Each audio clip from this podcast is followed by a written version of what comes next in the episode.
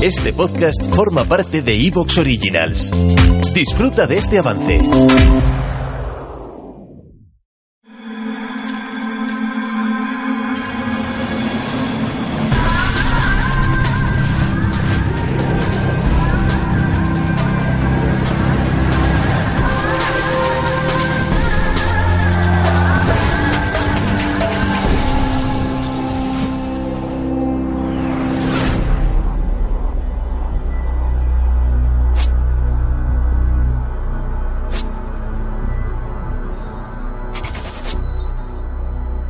Cuando él salió de casa, que se iba a trabajar, él.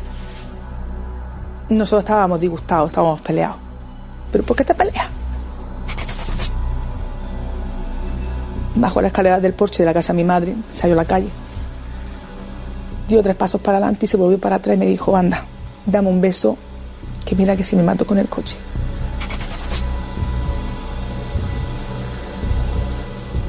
Ya no, yo. Se mató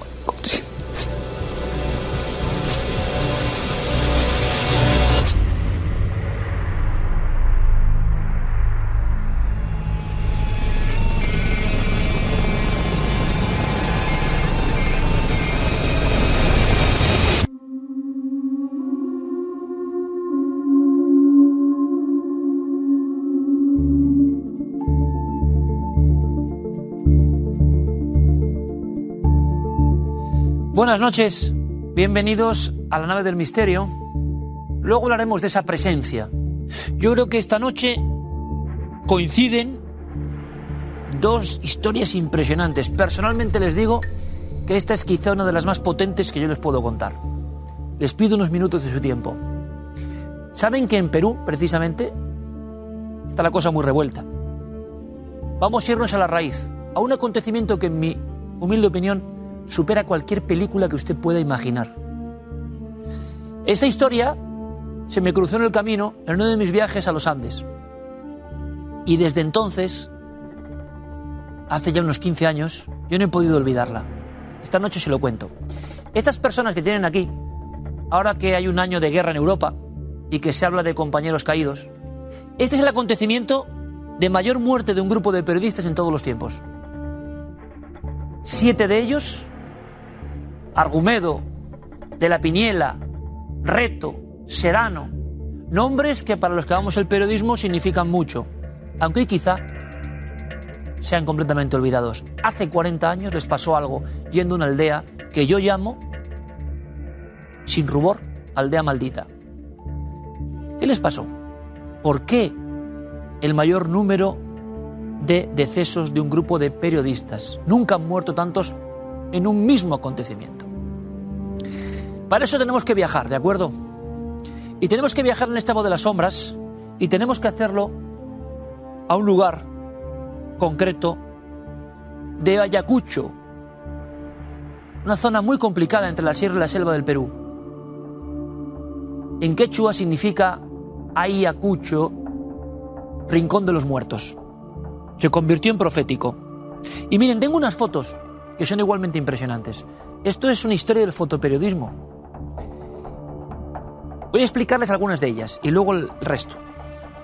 Vemos un paraje absolutamente desolado, la llamada Puna, a casi 4.000 metros de altura, donde respirar, y lo digo por experiencia, se convierte en una tarea difícil. La sangre de uno parece sirope dentro de las venas. Tal es el nivel de falta de oxígeno. Pero en la Puna vive los iquichanos, un grupo poderoso, un grupo desde la antigüedad que se enfrentó a los españoles en muchas ocasiones, con ritos muy complejos, por cierto. Estas fotografías se encontraron en la cámara de Willy Recto, después de muerto. Se encontraron junto a una cueva, se encontraron con el carrete intacto y cuentan una historia que hoy en Perú, queridos amigos peruanos, siguen considerando un misterio. La segunda foto del carrete de Recto demuestra cómo un grupo de periodistas que están en ese lugar desolado del planeta y un Perú que era otro Perú, como decía Vargas Llosa. Por cierto, si quieren luego se lo cuento, a Vargas Llosa yo lo escribí tres veces para esta historia, porque él tiene que ver con esta historia. Me contestó luego se lo digo. El grupo de valientes periodistas del diario de Marca, de La Opinión, de, de varios periódicos se habían juntado, habían unido sus magros ingresos para hacer el reportaje de su vida.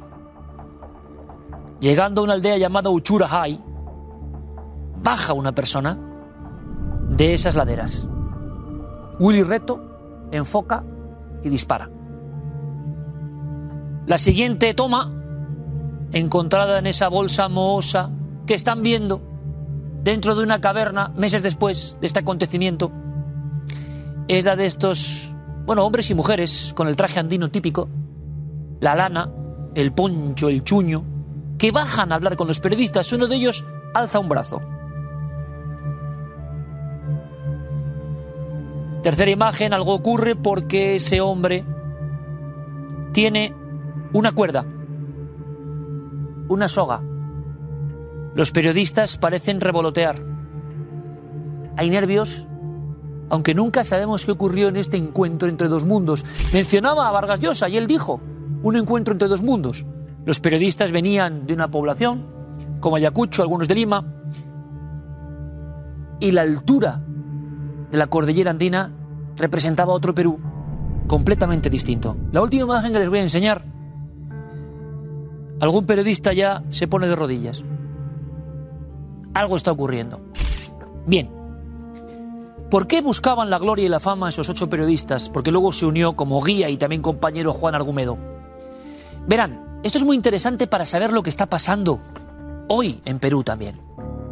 Y es muy sorprendente porque esto no es política, pero cuando hablan de esto a mí me, sorprende mucho de verdad que, que la gente no sepa de la historia de lo que pasó en Perú hace 40 años. En la aldea de Chusi hay unos chicos universitarios que tiran las urnas por los aires.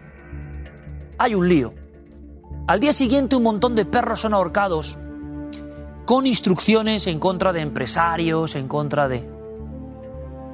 Firman con odio el martillo y firman con un nombre que será terror. Terror. Excepto para quien sea amigo del terror, claro.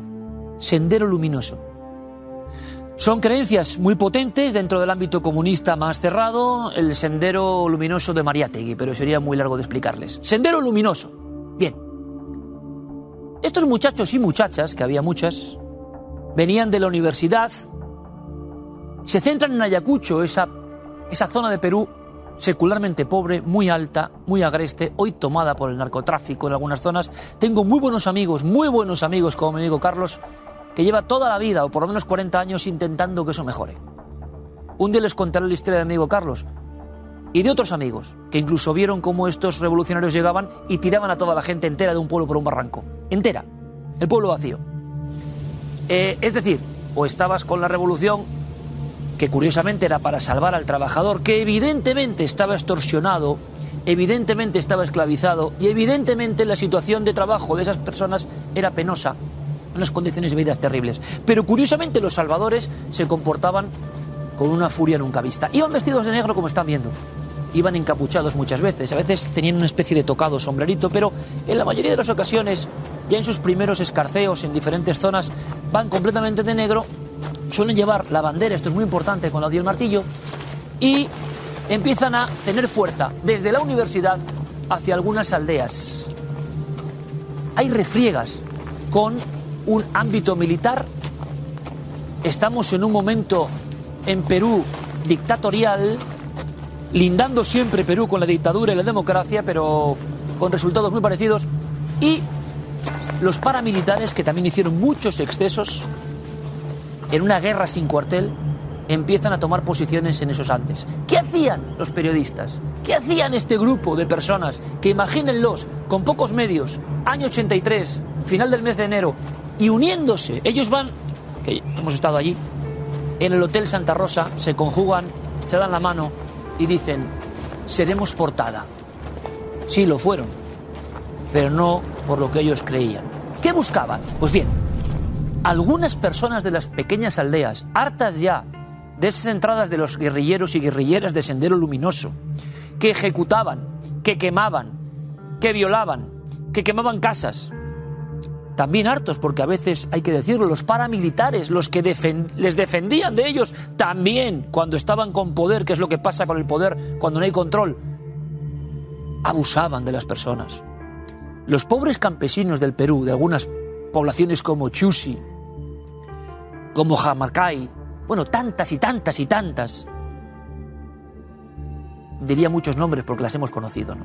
Estaban entre dos fuegos, los que les iban a liberar del poder y los poderosos que les iban a liberar de los liberadores.